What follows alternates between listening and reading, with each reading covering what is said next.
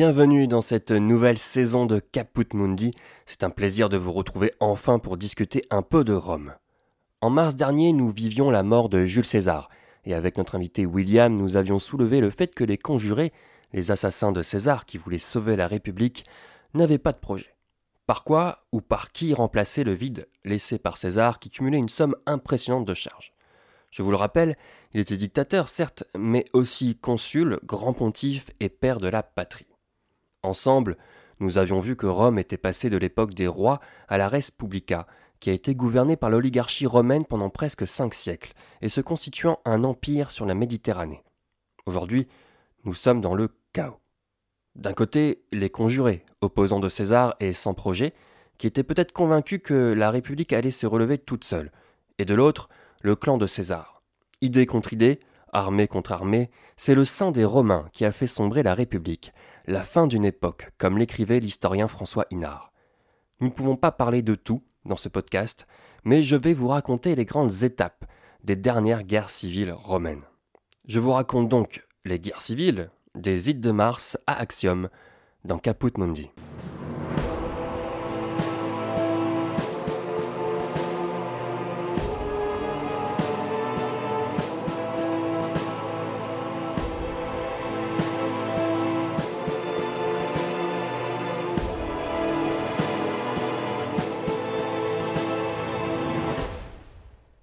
César est mort.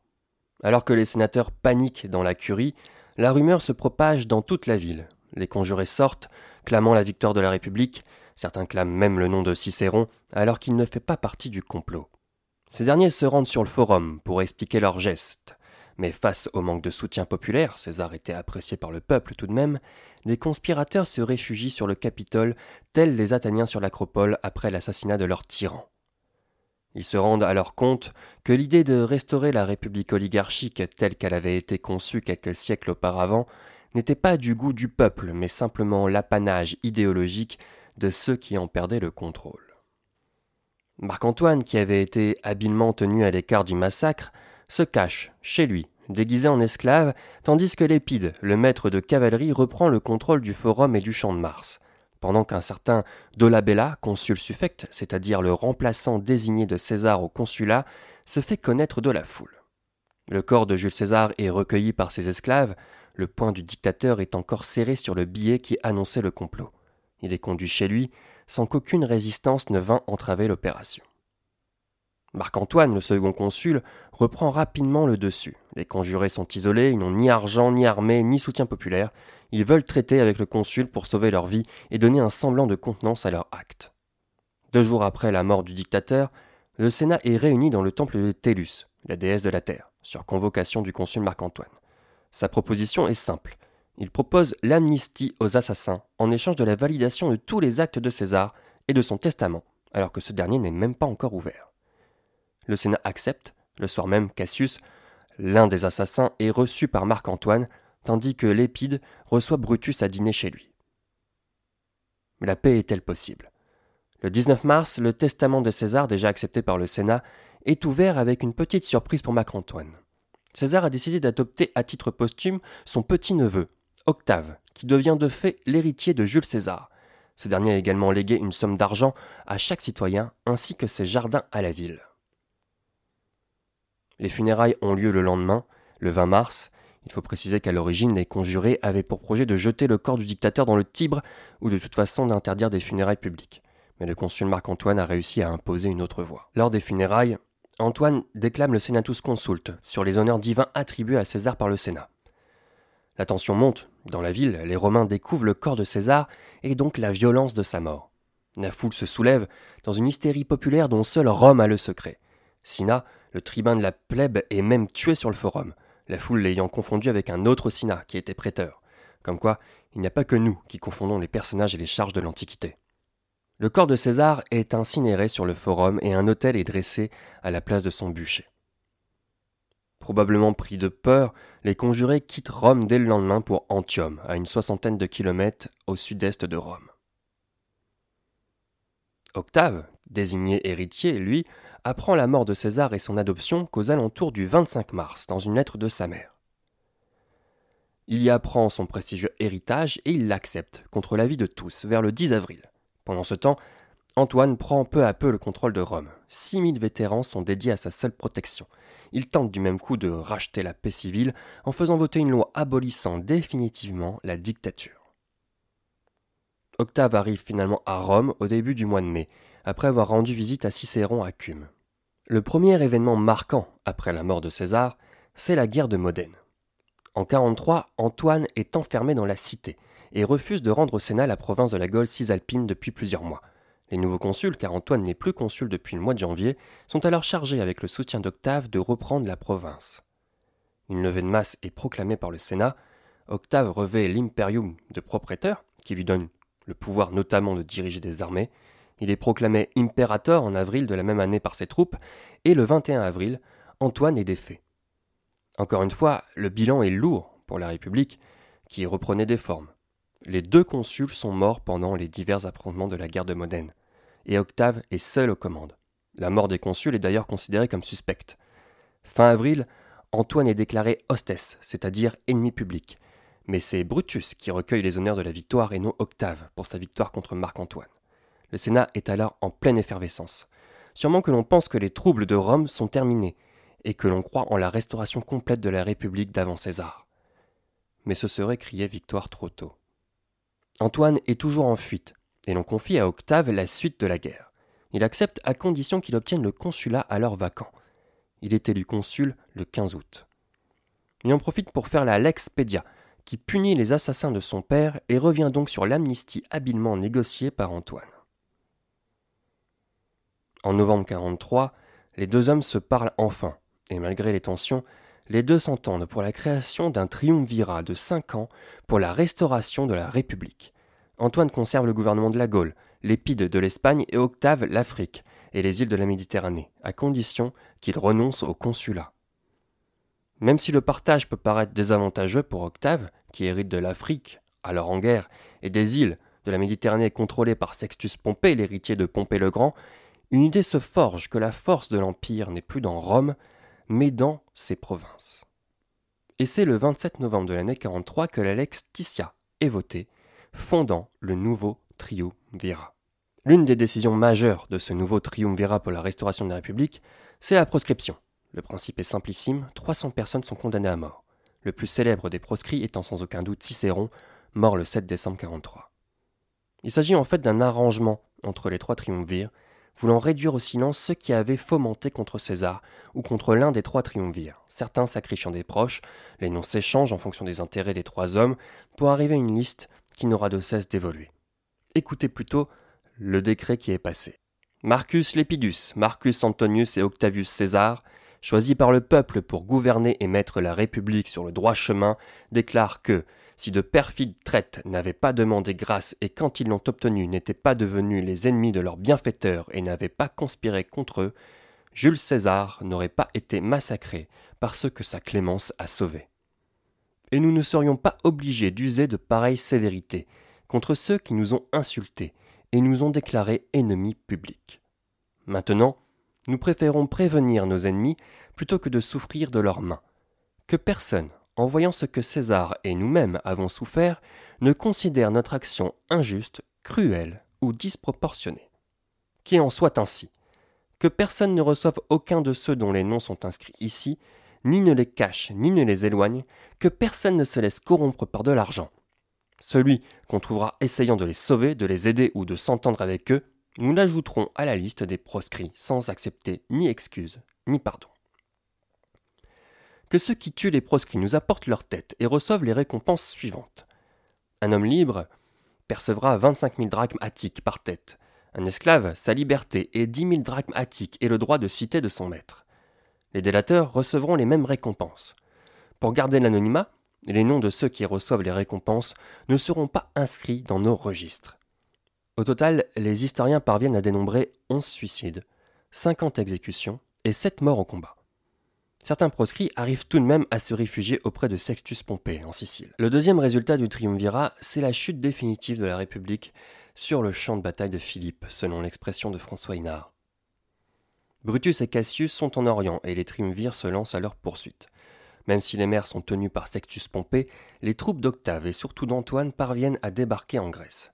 Cent mille hommes se font face. C'est la plus grande bataille de l'histoire de Rome, le 3 octobre 42. Antoine parvient à mener l'assaut et à prendre le camp de Cassius. En revanche, les choses se passent plus mal du côté d'Octave, qui est malade, dont le camp est pris par Brutus. Cassius, qui s'était enfui, finit par se suicider en pensant que Brutus avait aussi perdu la bataille. Le 23 octobre a lieu le second affrontement. Antoine gagne la bataille et Brutus se suicide. La République est bien morte, ainsi que 50 000 soldats de l'armée romaine. La tête de Brutus est découpée et envoyée par Octave au pied de la statue de César à Rome. C'est alors que les triumvirs se repartagent l'Empire, avec grosso modo l'Occident pour Octave et l'Orient pour Antoine, qui a alors le projet d'aller combattre les Parthes pour regagner en popularité. Les deux hommes sont occupés, chacun de leur côté, et le troisième homme, Lépide, est quasiment mis au placard. Le jeune Octave a une mission mettre fin à la domination de Sextus Pompée sur les mers. Ce dernier est le seul et dernier opposant politique et militaire au triumvirat. C'est l'héritier de Pompée le Grand, Malgré une tentative de paix en 39 où Octave avait épousé Scribonia, une femme parente de Sextus, et où ce dernier avait gagné le contrôle des îles et d'une partie de la Grèce, aucun des termes de l'accord n'a vraiment été respecté, si ce n'est la fin du blocus de Sextus sur les mers. Antoine refuse de rendre à Sextus les provinces promises, sous prétexte qu'il avait besoin d'y lever des impôts pour financer sa campagne contre les Parthes en Orient, et Octave a très vite divorcé de Scribonia pour épouser Livie. Devant la nullité de ses pouvoirs et des engagements pris, il n'y a plus aucune raison que Sextus Pompée accepte la paix. La bataille la plus célèbre qui scelle la fin de Sextus, c'est Noloque, où il doit affronter Agrippa, un allié d'Octave, le 3 septembre 36. Noloque, c'est un port de Sicile, où vont s'affronter deux flottes égales en nombre mais inégalement préparées. Les bateaux d'Agrippa sont plus lourds et mieux armés. Celui-ci remporte la bataille après un long et sanglant combat, il ne perd que trois navires alors que seuls 17 navires de Sextus réussissent à se sauver. 28 sont coulés et les autres sont brûlés ou capturés. Si plus rien ni personne ne peut s'opposer à Marc-Antoine et à Octave, c'est que l'heure de l'affrontement final a sonné.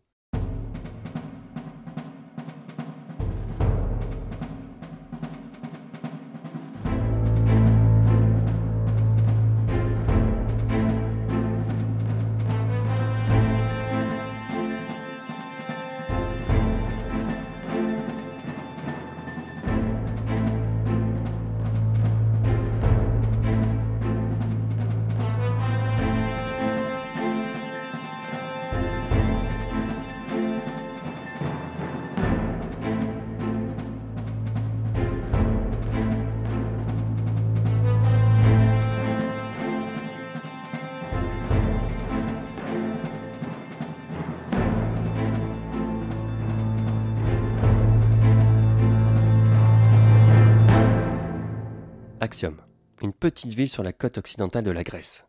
C'est au large de cette dernière que s'est jouée la bataille navale la plus décisive de l'histoire du jeune empire, le 2 septembre 31 avant notre ère. Malgré les combines politiques des dernières années et la paix apparente sur les champs de bataille de la guerre civile, plus rien ne rapproche les deux hommes. Octave se sert de l'éloignement d'Antoine et de son rapprochement avec la reine d'Égypte, Cléopâtre VII, pour mener une campagne agressive à son encontre dans l'esprit des Romains, allant même jusqu'à ouvrir et rendre public un testament qu'Antoine avait oublié à Rome. Ce testament, c'est du pain béni pour Octave. On y découvre qu'Antoine veut que ses cendres reposent en Égypte et non à Rome. Mais il y a pire. Antoine y explique que l'héritier de l'Empire, c'est Césarion, le fils illégitime de César et Cléopâtre. Octave tient un Cassius Belli, non pas contre Antoine, mais contre l'Égypte. Après avoir transporté ses troupes à travers toute la Méditerranée dans l'espoir d'accoster l'Italie, Antoine choisit de laisser ses navires près d'Axium, dans une baie, à l'abri des tempêtes de l'hiver et dans une situation plutôt favorable. Favorable certes, mais fragile. En effet, l'armée d'Antoine est dépendante des ravitaillements arrivant par la mer. Et c'est exactement la stratégie d'Octave, couper les vivres à Antoine et son armée. Un détail tout de même avant que la bataille ne commence, il y a aussi les bateaux de Cléopâtre. Un détail qui n'améliore pas l'état psychologique des troupes lorsque la flotte d'Octave, déjà forte de son succès contre Sextus Pompée, leur fait face. Doivent-ils se battre contre Rome ou pour l'Égypte? Si le motif de la guerre va de soi pour le camp d'Octave, il en est tout autre pour celui d'Antoine. Mais lorsque la bataille commence, les atouts de stratège d'Antoine sont intacts et le jeune Octave observe la bataille de loin pendant qu'Agrippa mène l'affaire en mer. Au début, tout va bien pour Antoine. Il avance ses bateaux en rang serré dans le but de faire reculer l'ennemi et d'avoir un peu d'espace. C'était sans compter sur Publicola, un général de Marc-Antoine qui dirige une partie de la flotte. Ce dernier ne semble pas comprendre la stratégie de lenteur d'Antoine et se sépare du reste de la flotte pour prendre de front Agrippa. Il ne fallait pas une plus grande erreur pour lancer définitivement la bataille. Les deux flottes se rencontrent violemment, mais l'issue de la bataille est loin d'être décidée d'avance. Antoine insiste avec sa flotte pour libérer le front de mer et se réserver un accès à la haute mer. Une occasion de s'échapper que saisit Cléopâtre, qui a tout de même sur son navire tout le trésor de l'Égypte. Cette fuite de Cléopâtre entraîne Antoine dans les abîmes de l'histoire, car il choisit de la suivre, laissant derrière lui le reste de ses troupes complètement perdues sans lui. Axiom est une victoire pour Octave et la dernière bataille pour Antoine. Une fois en Égypte, Cléopâtre refuse de voir Antoine. Ce dernier, qui voulait remobiliser des troupes pour repartir en campagne contre Octave, choisit finalement le suicide. Octave arrive à Alexandrie quelque temps plus tard pour prendre le trésor de l'Égypte. Cléopâtre tente de le séduire, mais ce dernier ne se laisse pas berner, comme Antoine et César autrefois. C'est au tour de la reine d'Égypte de choisir le suicide. Octave est seul à la tête de Rome. C'était l'épilogue de la mort de César.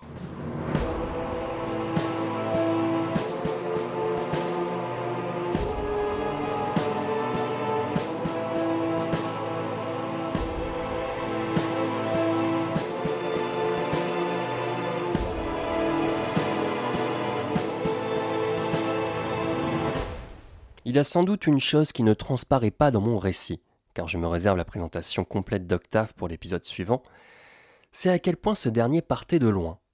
Quand César est mort, la personne qui a le plus de pouvoir à Rome, c'est Antoine. Il est l'héritier de sa ligne politique, il a mené des campagnes avec lui, il a des hommes à sa disposition, et surtout, il est co-consul du défunt dictateur. Ce n'est que grâce à son adoption par son grand-oncle qu'Octave passe sur le devant de la scène politique. Entendez bien, en 44, Octave est très jeune pour un homme politique romain. Il a 21 ans. Il n'a pas de grande expérience militaire, et les sources nous racontent qu'il est d'une composition fragile, c'est-à-dire qu'il tombe souvent malade, et au mauvais moment en plus. Repensez à la bataille de Philippe, qu'il perd contre Brutus. Pour une période où la vigueur et l'expérience comptent beaucoup, ce n'est pas le favori de l'histoire, et Antoine va essayer d'exercer une tutelle sur lui l'adoption de César est le point d'appui de la politique d'Octave. Il se fait rapidement appeler César ou fils de César, et lorsque César est divinisé par les Senatus Consultes, mais aussi par l'interprétation d'une comète visible dans le ciel de Rome en juillet 44, il n'est pas seulement le fils de César, il est le fils du divin César. Il sait aussi s'entourer. S'il n'est pas un bon militaire, il a tout de même réussi, grâce à son nom, à se rallier les vétérans de César en Campanie, il fait preuve de générosité, leur trouve des terres, même si c'est compliqué, et honore le testament de son père. En plus des vétérans de César, il peut également compter sur Agrippa, un militaire dont le talent égale à bien des égards celui de Marc-Antoine. Sans lui, les campagnes militaires d'Octave auraient sans doute été plus difficiles. Il fait également œuvre de propagande, dont la plus impressionnante est celle contre Marc-Antoine. Il l'accuse, entre autres, d'être trop proche de l'Orient et d'abandonner les valeurs romaines. Nous reparlerons de tout ça dans l'épisode consacré à Auguste. Parlons un peu d'Antoine, qui était visé par la propagande d'Octave. C'est un fidèle de César, et dans ses portraits les plus élogieux, on ne manque pas de nous rappeler que c'est un homme fidèle à ses amis, patient et fin stratège. Il est de toutes les batailles. Alésia en 52, Pharsale en 48, Modène en 43, Philippe en 42, Axiom en 31. Il jouit d'une grande popularité chez ses soldats, mais c'est son attirance pour l'Orient, et notamment son rapprochement avec Cléopâtre VII, qui enfonce le dernier clou sur le cercueil de sa renommée. Ça serait en effet sa rencontre avec la reine d'Égypte qui l'aurait transformé. Les auteurs antiques ne manquent pas de rappeler les banquets donnés en Égypte, son goût pour les festins et le vin. L'homme courageux est vite décrit dans sa face sombre comme un rustre, plein de mauvaises manières et très éloigné de la dignité romaine, à un point tel que même Cléopâtre en était excédée. S'il a bien suivi une éducation intellectuelle en Grèce, les sources retiennent souvent un homme arrêté dans ses idées, et qui est resté dans l'ombre des Césars. Mais son génie militaire et son habileté politique après la mort de César démontrent qu'il est loin d'être un simple barbare. Ce qu'il faut retenir aussi, c'est que si Octave se revendique du fils du divin César, tel Sextus Pompée se disant sous la protection de Neptune, Antoine, lui, se place sous la protection du dieu Dionysos. Il y a beaucoup de choses à dire évidemment sur cette période, c'est l'affaire d'une année de cours à l'université. Euh, je n'ai pas pu développer les personnages d'Agrippa, de Sextus ou encore de Livy et de Cléopâtre comme il se devrait. Cela fera peut-être l'objet de futurs hors-série. Vous l'aurez compris, c'est une période d'une extrême violence.